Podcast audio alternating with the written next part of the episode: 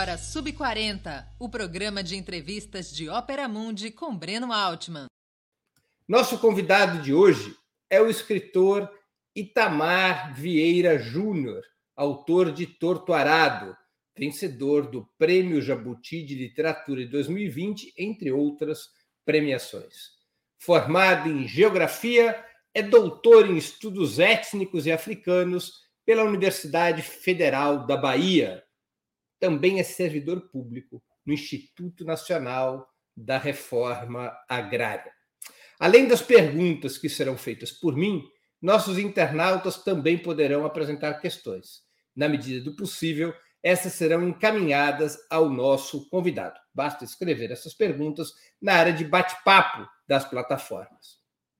Boa noite, Tamar. Obrigado por atender nosso convite. É uma honra tê-lo em nosso programa. Boa noite, Ben. Boa noite a todos e todas. É um prazer estar com você também. Itamar, se isso fosse um torneio de futebol, você estaria genuinamente no sub-40 ou seria o que se chama aqui em São Paulo de gato? Eu não saberia dizer o que é gato. Você tem que explicar gato primeiro. É quando você tem que falsificar a identidade para entrar numa categoria mais nova. Não, eu não poderia mais estar no, no sub-40, não. Você está com quantos anos? Eu tô com 41. Um minutinho só. Com quantos? Não deu para ouvir. 41. 41, não, mas o programa ele, ele foi feito para aceitar alguma flexibilidade entre os 40 e os 50, então é o caso. É, Itamar, você tem uma importante trajetória acadêmica. Os contos e os romances surgiram em que etapa da tua vida? Conte um pouco da tua trajetória para os nossos internautas. A, a literatura surgiu muito antes, Breno. É, desde a infância, acho que foi minha primeira paixão. E quando eu descobri que os livros eram escritos, né, não é, não estavam prontos, precisavam ser escritos. Acho que a primeira profissão que eu quis ter foi, foi a de escritor. Ah, mas nasci numa família simples é, e isso era algo que não era encorajado pelos meus pais. Então, Você nasceu aonde? Eu nasci em Salvador, uhum. nasci em Salvador da Bahia. Mas então a literatura continuou sendo a minha paixão e foi e foi crescendo paralelamente a outras a outras paixões que foram sendo construídas, né? foram sendo que eu fui encontrando ao longo da vida. E daí que eu enveredei no caminho das ciências. Eu eu comecei a estudar geografia na, na universidade, é, dei prosseguimento aos estudos acadêmicos, fiz mestrado em geografia, entrei no serviço público, fui trabalhar ah, com, com reforma agrária. E por último, eu fiz um doutorado no campo dos estudos étnicos, muito voltado para, para as questões da antropologia, né, para as questões antropológicas de formação é, de comunidades tradicionais no interior do Nordeste. Mas a literatura sempre foi a paixão, então eu escrevo desde criança, desde que eu aprendi a ler e escrever mas só senti coragem de publicar bem mais tarde. Meu, meu primeiro livro de contos, é, Dias, ele foi publicado, eu já tinha 32 anos, já tinha, já tinha passado, percorrido boa parte desse caminho da, da academia. E depois é, publiquei um outro livro de contos, e, e, e de, logo depois o romance, o romance Torturado. É, Agora, Itamar, você disse que a sua família não te incentivava a escrever, mas ela te incentivava a ler? Ah, de, muito, muito. Eles não, não é que eles não me incentivassem a escrever, acho que eles tinham medo de ser mais um sonhador, né?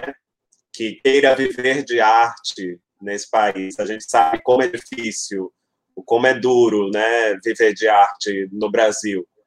E acho que por isso que eles tinham tanto, tanto receio. Acho que eles queriam que o filho tivesse pés no chão, seguisse, trilhasse um outro caminho. E se a literatura é, fosse de verdade uma vocação, de qualquer forma ela, ela tomaria ela tomaria esse filho de volta e foi o que aconteceu qual, qual a atividade qual era ou qual é a atividade profissional dos teus pais meu pai foi técnico em contabilidade é, minha mãe não chegou a concluir o, o, ensino médio trabalhou de muitas coisas né então é, tiveram quatro filhos e a vida sempre foi uma vida de muita dificuldade, né, para cuidar desses filhos.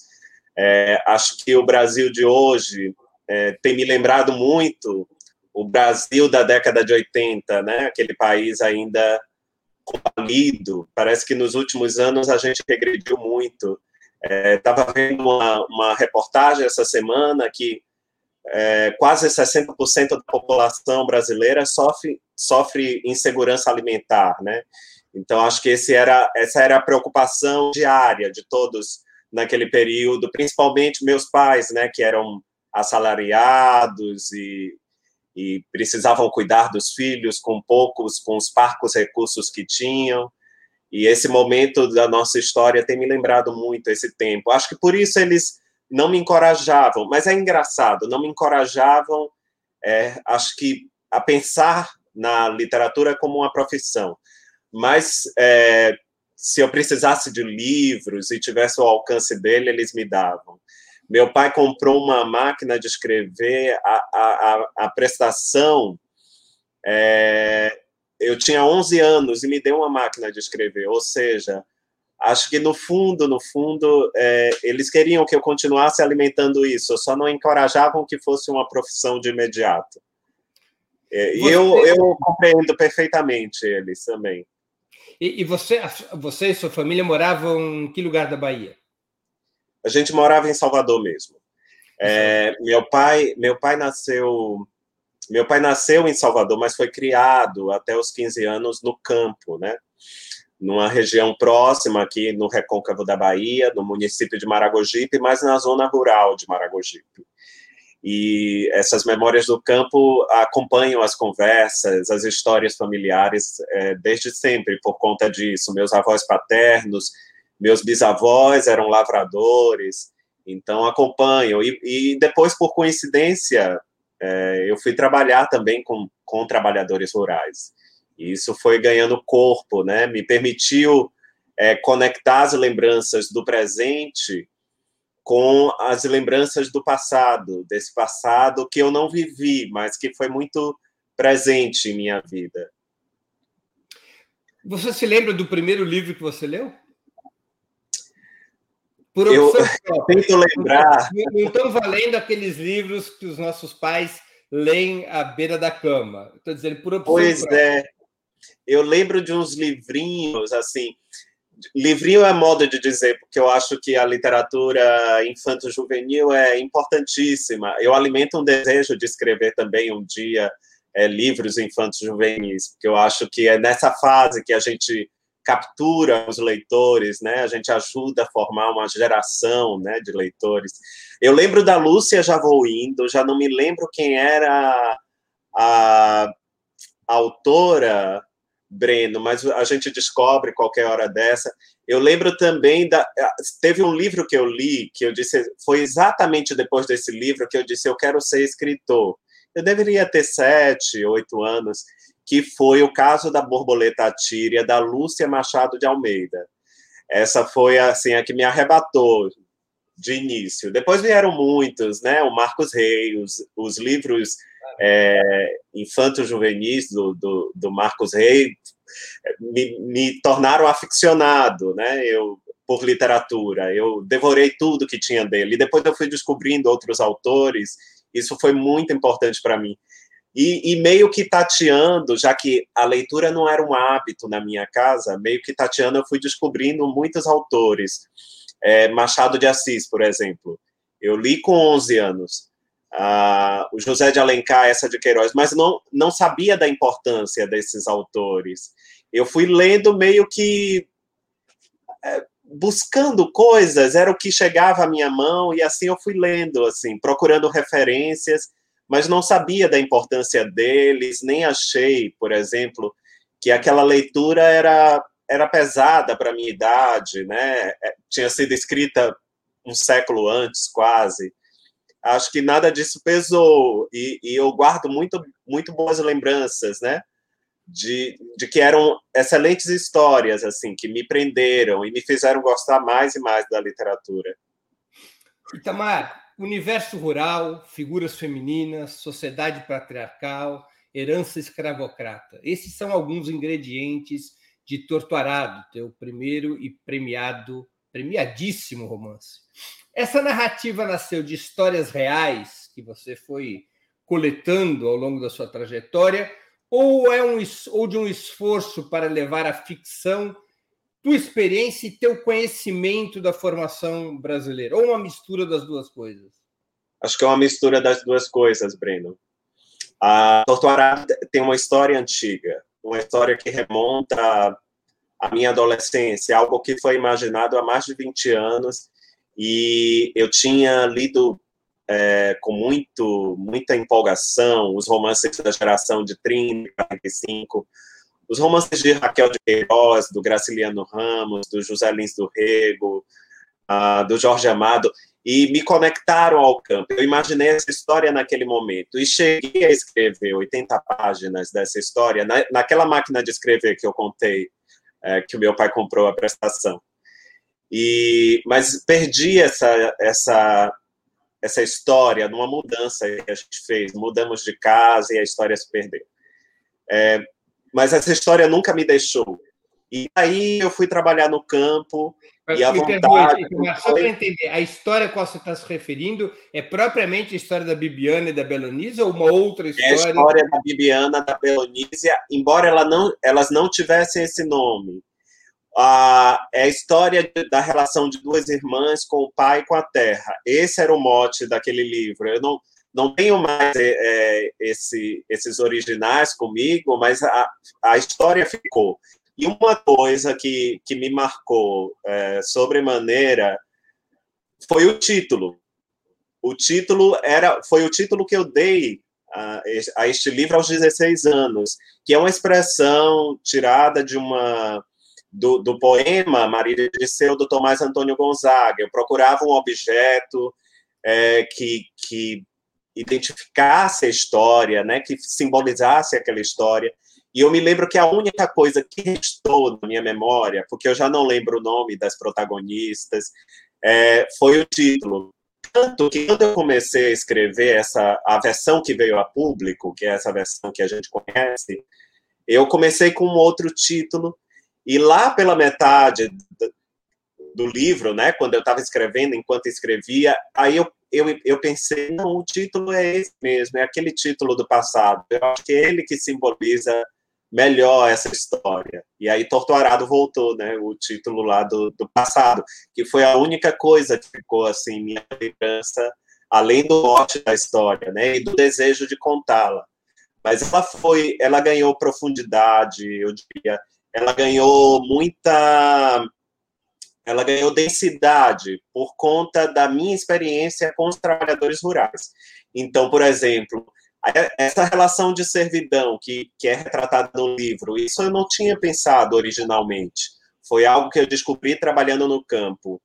A, as interseções de, de raça, né, que, que, que remontam à tragédia da escravidão que dominou o Brasil por quase quatro séculos, era algo que eu não tinha imaginado originalmente também.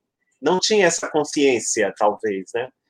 E, e foi crescendo, isso cresceu por conta da minha interlocução com trabalhadores rurais ao longo de 15 anos, porque já tem 15 anos que eu trabalho é, entre eles. Então, eu diria assim que esse livro é, tem muito de criação, de fabulação, mas ele ganhou uma densidade importante e fundamental por conta da minha vivência, da minha relação com os trabalhadores rurais. Quanto tempo levou para escrever o livro, Itamar? Cerca de 18 meses, Breno, eu levei escrevendo o livro. Entre escrita e reescritas, né, cortando é, coisas que eu não considerava relevante, reescrevendo outras partes, levou cerca de 18 meses. é, foi o tempo de gestação. E, e, e, eu não tinha onde publicar esse livro, né? Porque eu não, não era conhecido, vivia longe dos centros, do, do mercado editorial, e não sabia muito bem o que fazer com esse livro, e arrisquei enviando ele para o primeiro concurso que apareceu, que foi o Prêmio Leia, em Portugal. E acho que o livro também tem feito um percurso muito peculiar por conta dessa trajetória, né? Ele foi reconhecido por um prêmio no exterior, foi publicado, teve uma boa repercussão, gerou interesse de editora brasileira para publicar aqui, e aqui ele seguiu essa trajetória também. Itamar, é, foi difícil, como estilo e linguagem, assumir a narração na voz de personagens femininas e não contente com uma personagem feminina, você o faz com Sim. três personagens femininas? Não foi difícil, mas ao mesmo tempo eu não sabia se, se seria exitoso nisso, né? Se teria algum êxito. É, acho que a literatura, Breno, é esse espaço que a gente se transmuta em muitas coisas e que a gente pode viver outras vidas. Seja como leitor, como autor, né? a gente está sempre trocando de lugar com as personagens. Então, é, eu, eu escrevi isso de forma muito tranquila, é, não via outra perspectiva de que fosse personagens homens narrando essa história, por, por inúmeras questões, que depois eu posso falar sobre isso. Uhum. É, e assinei esse livro porque precisava ser assinado com um pseudônimo que era neutro, porque eu, eu não queria que o fato de ser homem ou mulher escrevendo este romance tivesse algum peso na decisão do júri, do prêmio, por exemplo.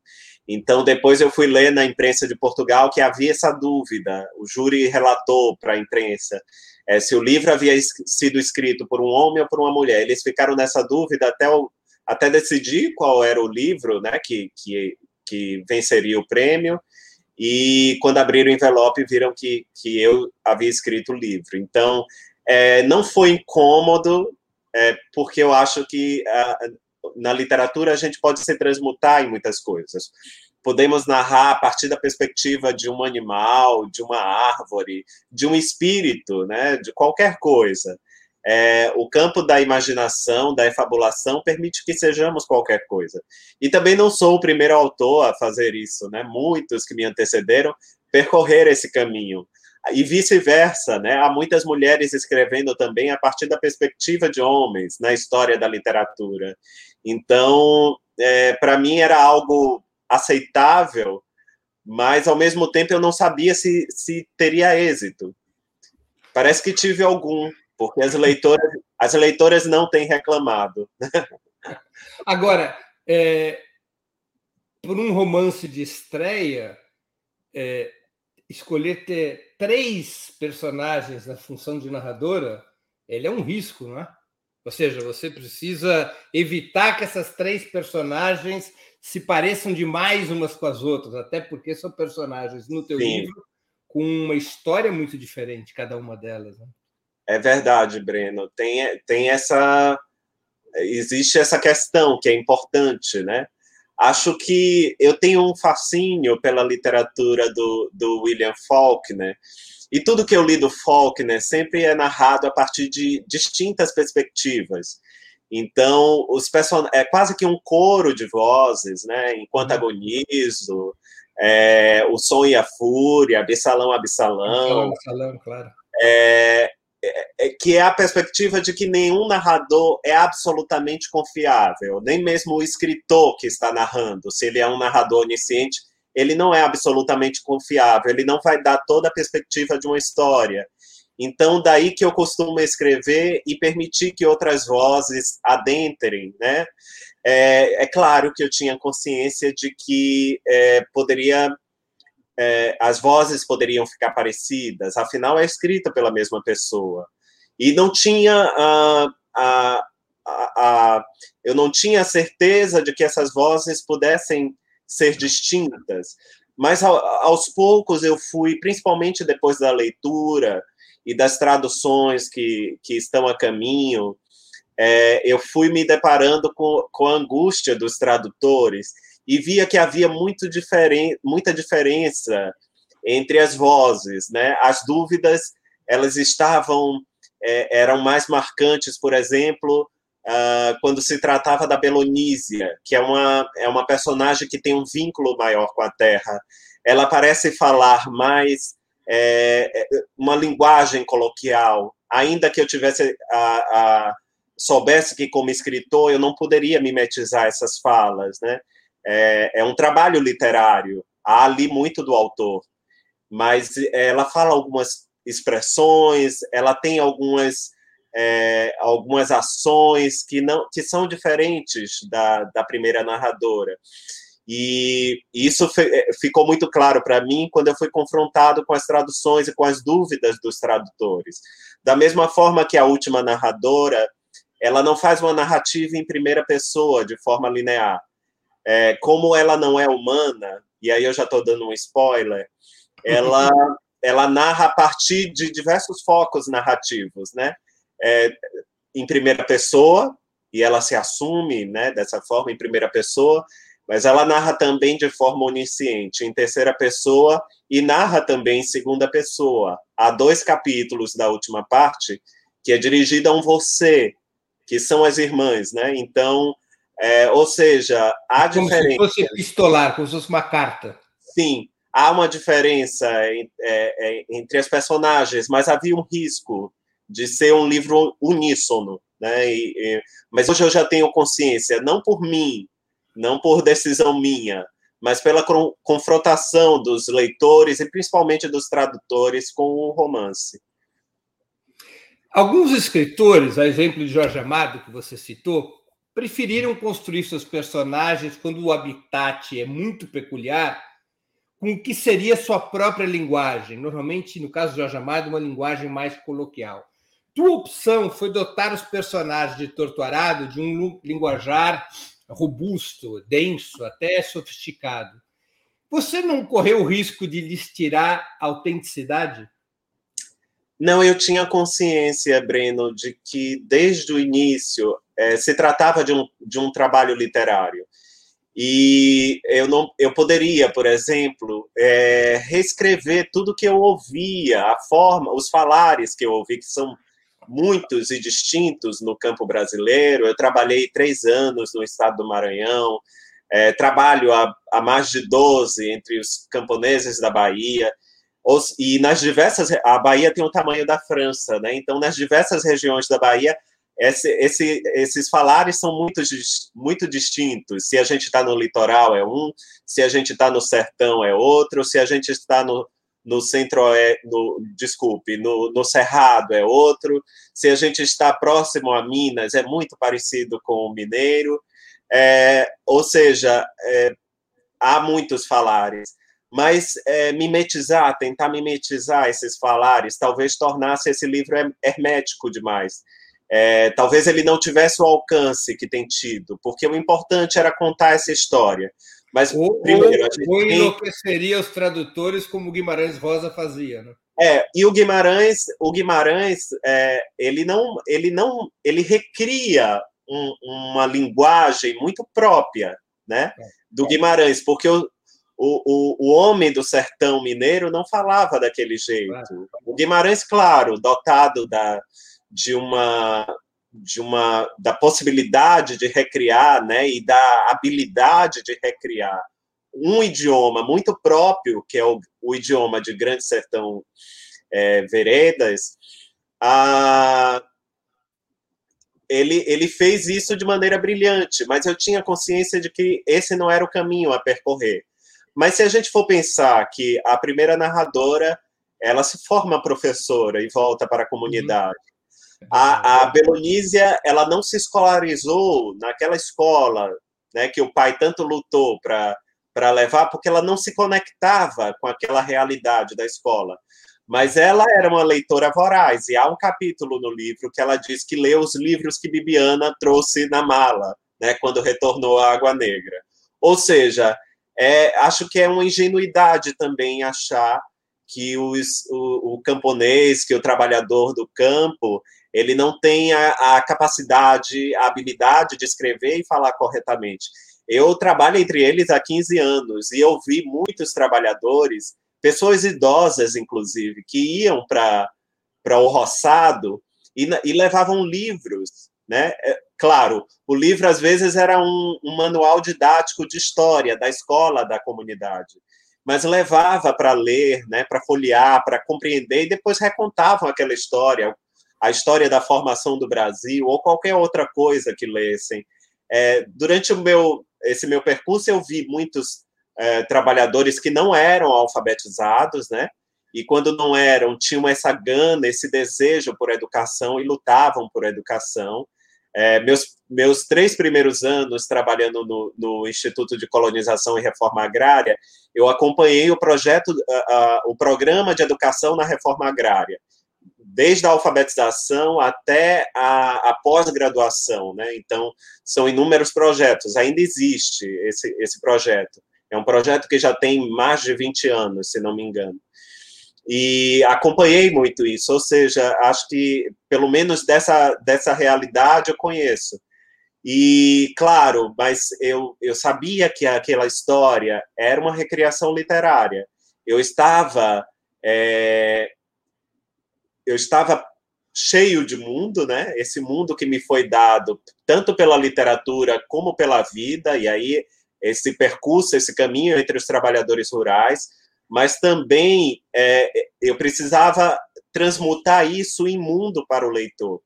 Então, foi, foi assim que veio a história, é assim que nascem as histórias, né? Eu sabia que eu estava recriando uma realidade a partir de uma linguagem muito própria, que tem muito da, do meu estilo também, naquele, na, no, no, romance Torturado. Quem, quem são, aliás, os contistas e romancistas da tua referência e preferência. Você acha que a tua literatura se alimenta de alguma escola específica? Não. É, é uma bagunça total. Aqui eu já citei, por exemplo, a Lúcia Machado de Almeida, o Marcos Rey, que foram referências na infância, e já falei do folk, né? E de outros autores brasileiros, como a Raquel de Queiroz, o José Lins, o, o, o Graciliano Ramos. Ah, acho que não, mas há fases na minha vida, Breno. Então, é, acho que eu vivo períodos, né, me alimentando de autores. Teve o período do Machado, do José de Alencar, do Essa de Queiroz.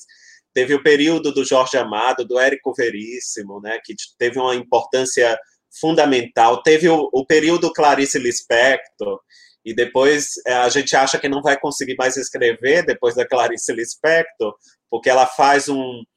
Ela chega ao âmago da, da literatura, ao âmago da consciência humana.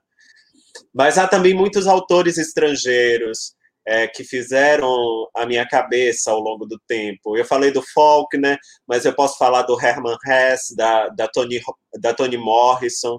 A Toni Morrison acho que foi um despertar ela me, me, me fez vislumbrar a possibilidade de uma narrativa a partir da centralidade das vidas negras. Acho que ela foi muito importante minha vida por isso. É, e há muitos e muitos autores, ou seja, é difícil é difícil dizer, é, citar um como uma referência ou influência, sendo que muitos deles me acompanharam ao longo, eu já tenho 41 anos, né? Então, uhum. ao longo dessa, desse tempo de leitor, desses mais de 30 anos de leitor, é, já foram muitos os autores que se tornaram referência e que de alguma forma contribuíram para a forma que eu escrevo também, para a maneira como eu escrevo. Você não citou entre as suas referências, mas a epígrafe do seu livro é um textinho do Raduan Nasser. De alguma maneira, Sim. ele também é uma referência para você? É, o, o Raduan, ele tem uma literatura, ele escreveu pouco, né, para o que se considera, uhum. pra, mas a literatura do Raduan é, é, essencial, né, é fundamental, ela faz parte, é, é, um, é uma referência importante na literatura brasileira. Acho que Lavoura Arcaica, que é epígrafe que abre Torturado, é um dos maiores romances brasileiros do, do século XX. E ele foi uma, importância, uma importante referência, assim, continua sendo, né, porque o Raduan está firme e forte aí, mas ele é uma importante referência, assim. É, não só como não só como autor, mas como homem público, mesmo com a imensa descrição dele, ele só fala quando é absolutamente é, fundamental, imprescindível, mas quando ele fala é porque ele tem algo a dizer. Ou seja, eu, eu, eu gosto muito do Raduan.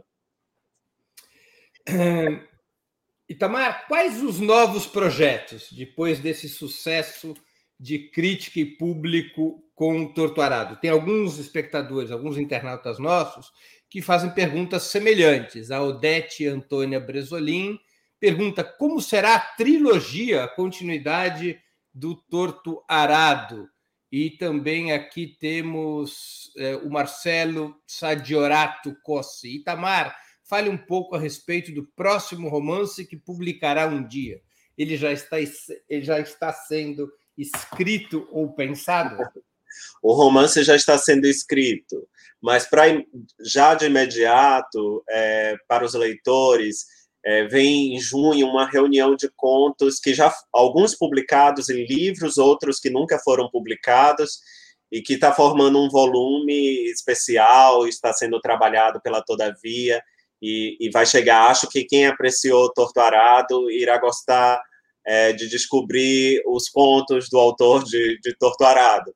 Torto Arado é um caso, é, Breno, que diante da repercussão que o livro tem tido, eu, eu, brinco até com o editor, eu digo, eu acho que é um caso que o livro chega antes do autor, ou seja, o título, Torto Arado, é mais lembrado do que o nome de quem escreveu o, o romance, né? É bem, é bem provável. Mas sobre, sobre a trilogia, esse, esse era um projeto muito antigo. É, eu recordo ainda que escrevi para o editor quando o livro, é, antes do livro sair é, no Brasil, né, meses antes, eu escrevi para ele, é, fazendo é, essa essa proposta, né, afirma, é, reafirmando essa proposta de, de, publicação no Brasil e dizendo que Torto Arado se tratava de um, de um romance que era parte de um projeto maior, que era uma, uma trilogia para falar da relação do homem com a terra. Ou seja, uh, embora os personagens não sejam os mesmos, né, é uma história que se desloca, se passa em outra região do estado, a Torturado se passa na região da Chapada Diamantina, uh, o próximo livro é, se desloca para a região do Recôncavo da Bahia, que é uma, uma, uma região mais próxima a Salvador, uma região úmida, mas também de imensas desigualdades, e se, e, e se trata numa, é, de uma é, da relação de trabalhadores, né, de camponeses que vivem ao redor de um monastério, de um convento da igreja que é dona das terras onde eles vivem.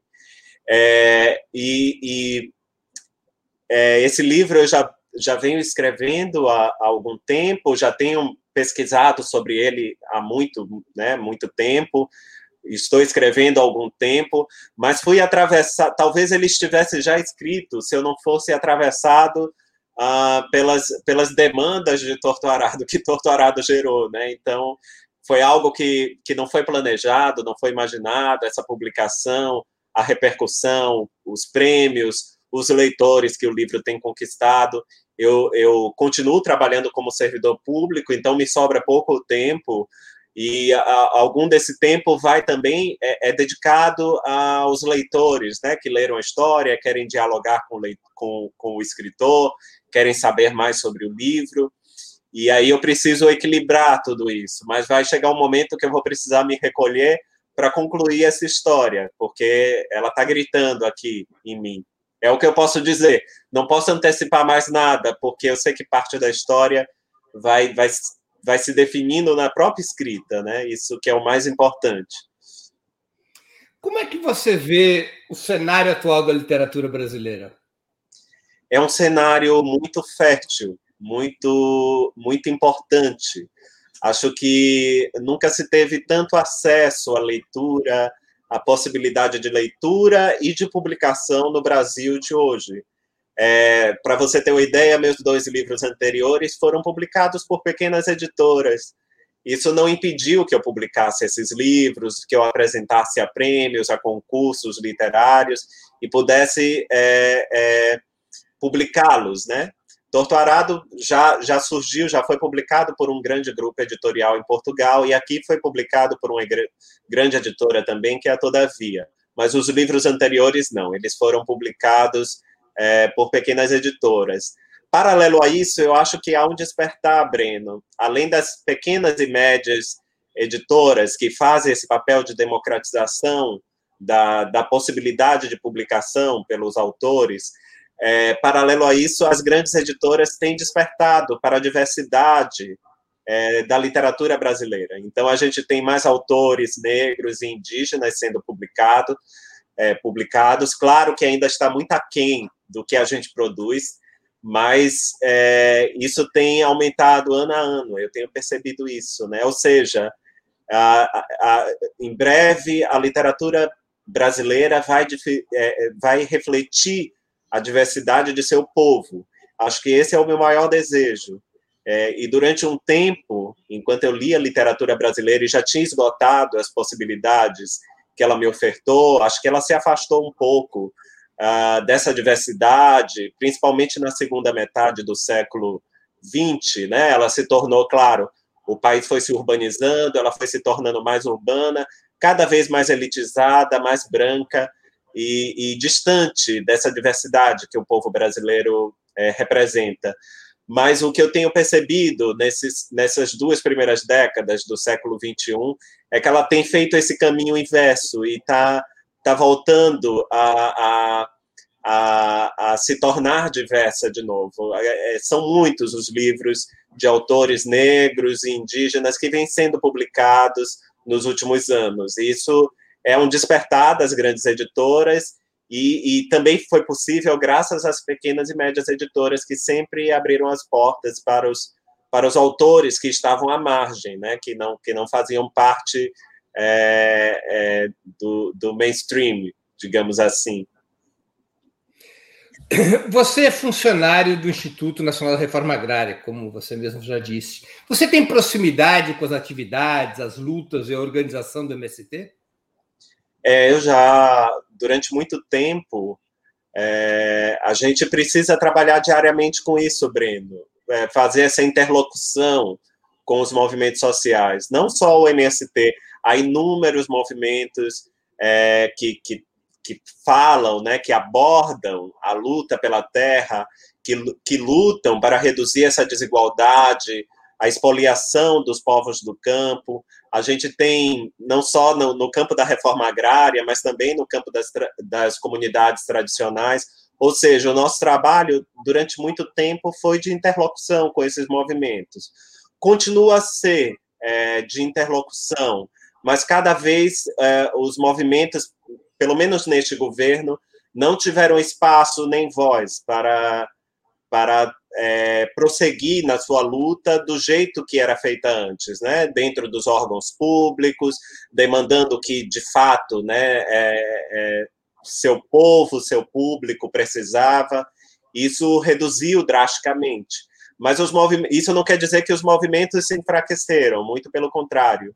Eles continuam muito vivos, né? muito, é, muito vivos, e, e continuam ainda. Ah, acho que tem um protagonismo importante na organização da sociedade, né? É, como como é, é, sozinhos não, não somos nada, mas como estamos, quando estamos organizados, como nos movimentos, essa luta passa a ter uma, uma importância, uma relevância. É, há estratégias também para demarcar espaços, para fazer com que essa luta ganhe visibilidade. E estamos fazendo, se eu não me engano, é, este mês 25 anos do massacre de Eldorado dos Carajás, né? É, é, é, amanhã. é interessante. Exatamente autor, amanhã, dia 16 de abril, 25 exatamente. anos do massacre de Carajás. E, e, como autor, eu tenho sido procurado pelos movimentos. Como servidor, eu era procurado, essa é a minha atividade, recebê-los e como autor eu tenho sido procurados também, procurado também. Eles têm é, se visto neste romance, acho isso muito importante. Né? Não só os movimentos sociais da reforma agrária, mas também as comunidades quilombolas, comunidades indígenas, eles têm se visto nesse livro e têm me procurado, e sempre que é possível, eu atendo aos desejos, né, aquilo que eles propõem, porque eu acho que esse diálogo é importante. Afinal de contas, é, muito do que eu aprendi e que, e que está revelado no livro, que aparece no livro, foi graças a, a, a, a história do, dos povos do campo. Né? Eles me possibilitaram uh, dar densidade à história de Torturado. Foi graças às vidas deles. Né? E, e acho que é uma forma do livro voltar também de e, e, e deles se sentirem representados por essa história. Isso é importante para mim, é, não apenas como autor, mas como como cidadão, como ser político que eu, que eu me sinto, né? Isso é importante que eles se apropriem disso também. Itamar, de alguma maneira você busca teu caminho para uma literatura engajada, como se dizia nos anos 70, que ajude tanto a denúncia quanto a luta social? Eu, eu acho, Breno, que todos nós somos seres políticos. Todos nós, até aqueles que optam pela neutralidade, que resolvam falar sobre, ah, sobre os dilemas da classe média, se pode ou não comprar um celular, se pode ou não comprar um carro, ele, ele, está fazendo uma opção política. Então, eu tenho isso muito claro em minha vida, que nós não prescindimos da, da política.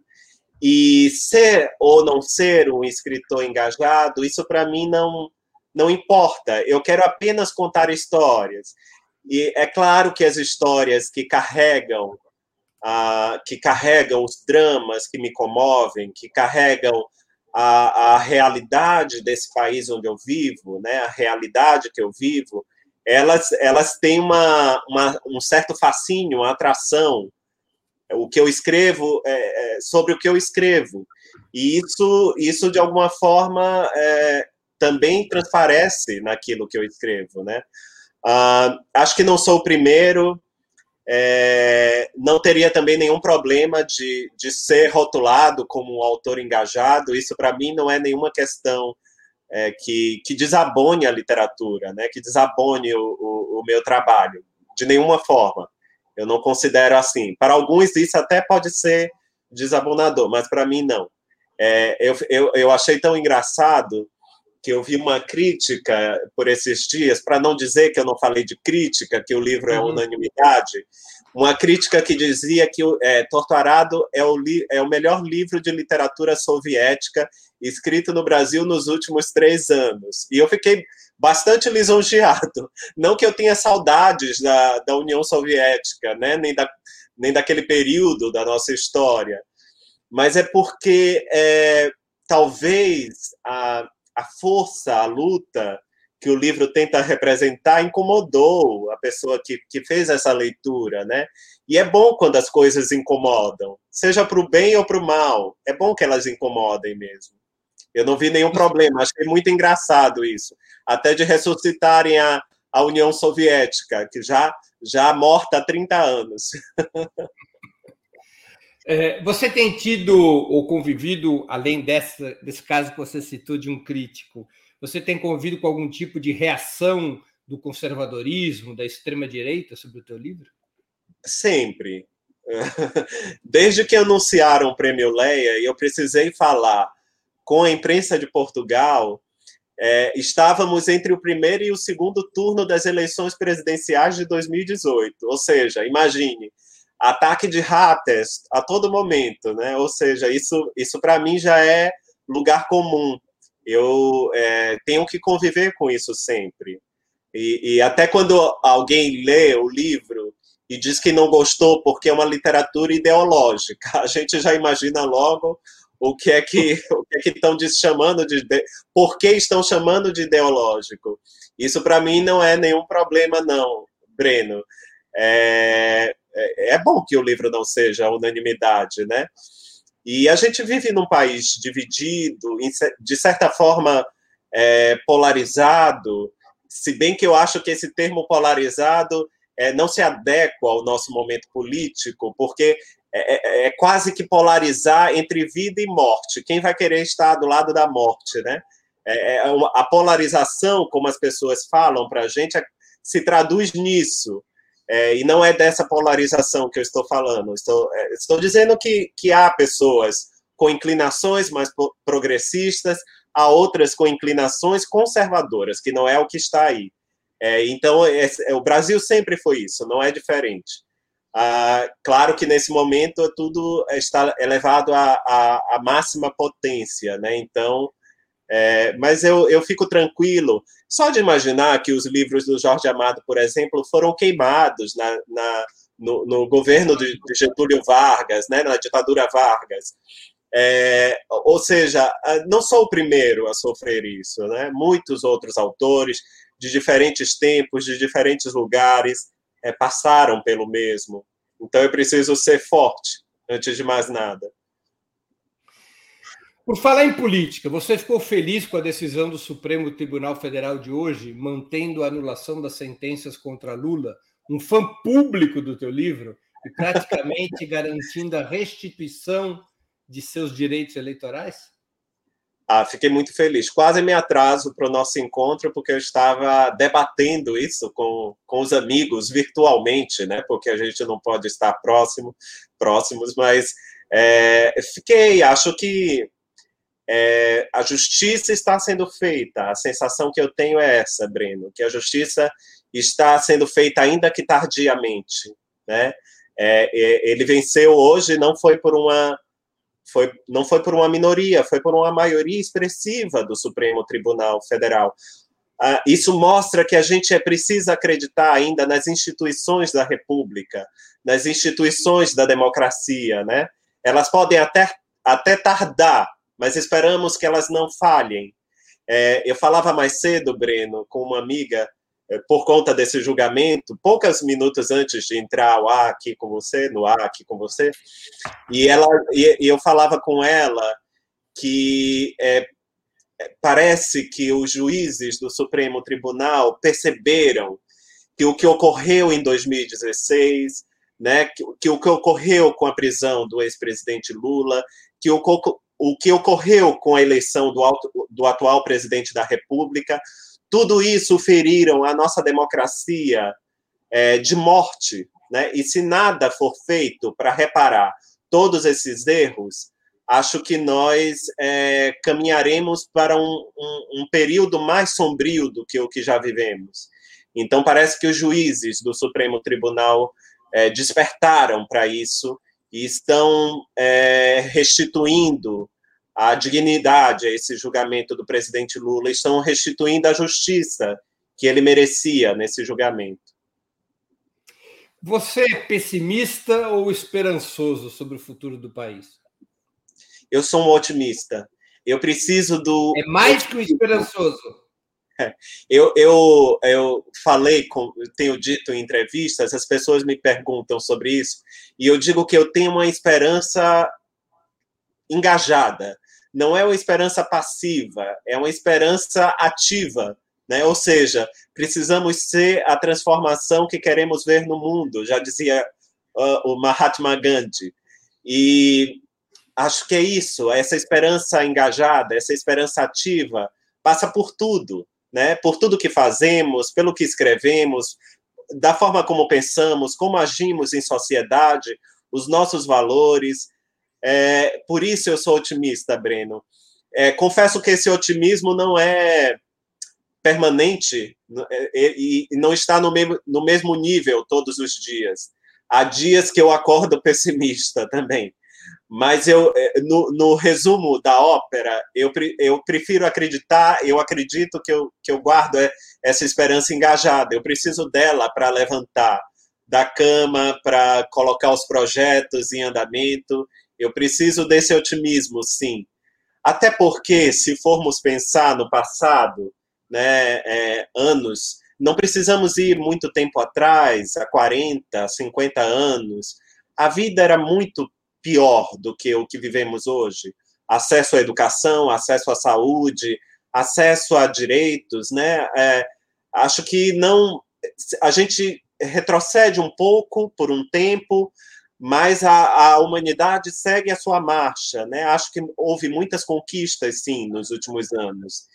e em breve retomaremos as rédeas uh, da nossa, das nossas vidas, né? Aí eu falo não da vida pessoal, mas dessa vida coletiva que temos. Vamos tomar as rédeas dela e, e fazer essa marcha é, caminhar para reduzir desigualdades, para fazer desse, dessa sociedade uma sociedade mais justa.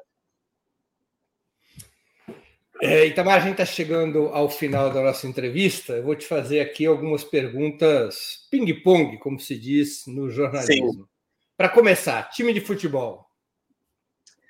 Bahia. Bahia Futebol Clube. Muito é. bem. Livro inesquecível. Amada, da Toni Morrison. É um livro que eu sempre faço releituras quando posso. Conte para conte os nossos internautas um pouco desse livro para estimulá-los a lê-lo, que é um grande livro. A Amada, da Toni Morrison, é um livro que, que volta, que se passa nos Estados Unidos do século XIX, é, no período da escravidão, e conta a história de uma mulher, Seth, que foge do cativeiro com seus filhos e acontece uma tragédia né, nessa fuga, depois dessa fuga, quando voltam para capturá-la, e a partir daí sua vida nunca mais será a mesma. Ela sempre será confrontada é, pelo sentido né, da liberdade. Se o ato que ela cometeu era um crime ou algo pela liberdade sua e de seus filhos. Música Eu só não disse mais, Breno, para não dar spoiler. Né? É, então, tem que tomar cuidado vontade. com spoiler atualmente. Música preferida? Ah, são tantas. É... Vou, vou, lembrar. Oração ao Tempo, do Caetano Veloso. Você Bahia, a Tony Morrison não é baiana, então tá bom, então estamos bem. E dizem que os baianos têm uma tendência, como os gaúchos e os pernambucanos, a sempre escolher os locais. É, é a fama, não sei se é verdadeira, mas é a fama. Que pernambucanos, baianos e gaúchos sempre vão escolher os locais. Filme marcante, Tamar filme marcante. Eu vou falar um que eu assisti mais recentemente, que eu gostei muito, muito, que é uma crítica é, feroz ao capitalismo, que é Nomadland, uh, da Chloe Zhao, uma, uhum. uma diretora chinesa. É, assisti recentemente. É, é um livro filme? muito marcante. Como se chama o filme? Eu não assisti esse filme. É, Nomadland. Nomadland. É. Nomadland. Uhum. Ídolo político. Lula. Olha, se ele já era antes, imagina depois de passar por tudo isso. Parece coisa de literatura, né? Parece coisa de ficção. Essa fortaleza, essa força é, de ser preso, de ver familiares morrerem, de ser preso injustamente acho que ele é, é esse líder marcante, né? Esse ídolo político importante. Eu diria que o Lula, o Mandela também tem essa força muito grande, assim, esse, essa influência, esse em minha vida. Acho que, que os dois têm essa presença marcante. Evento histórico do qual gostaria de ter participado? Acho que eu gostaria de ter participado do, da, das campanhas pró-abolição.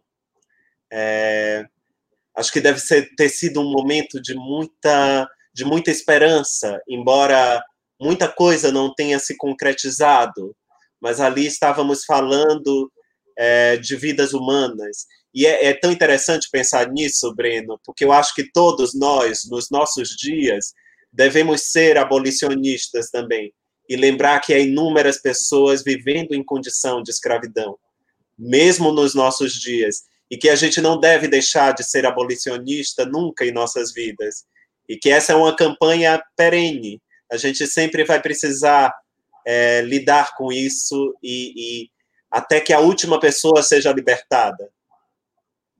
Itamar, muito obrigado por teu tempo e por ter participado do Sub-40. Eu tenho certeza que nossos internautas desfrutaram muitíssimo dessa hora de conversa. Que bom. Eu, foi muito prazeroso para mim também, Breno, falar com você, uh, falar com, com todos aqui, com nossa audiência. Foi especial. Muito obrigado, Itamar. Chega ao final mais uma edição do programa Sub 40. Hoje, nosso convidado foi o escritor Itamar Vieira Júnior, autor do premiado romance Torto Arado. Queria agradecer a audiência, especialmente a todos e a todas que enviaram perguntas, e peço desculpas por aquelas que não puderam ser lidas. Mais especialmente ainda, minha gratidão aos que contribuíram com os superchats ou super sticker, aos que se tornaram membros pagantes do canal de Ópera Mundi no YouTube ou que fizeram uma assinatura solidária em nosso site. Sempre devo lembrar que a imprensa independente precisa do teu apoio para se sustentar e se desenvolver. A próxima edição do Sub 40 será no dia 22 de abril, quinta-feira, às 20 horas. A convidada será a atriz Maeve Jenkins. Até lá e um grande abraço. Para assistir novamente esse programa, se inscreva no canal do Opera Mundi no YouTube. Curta e compartilhe nossos vídeos. Deixe seus comentários. O jornalismo de Opera Mundi é mantido com o seu apoio.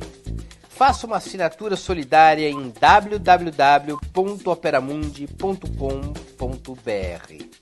Com um pequeno valor mensal, você nos ajuda no desenvolvimento de um jornalismo independente e de qualidade.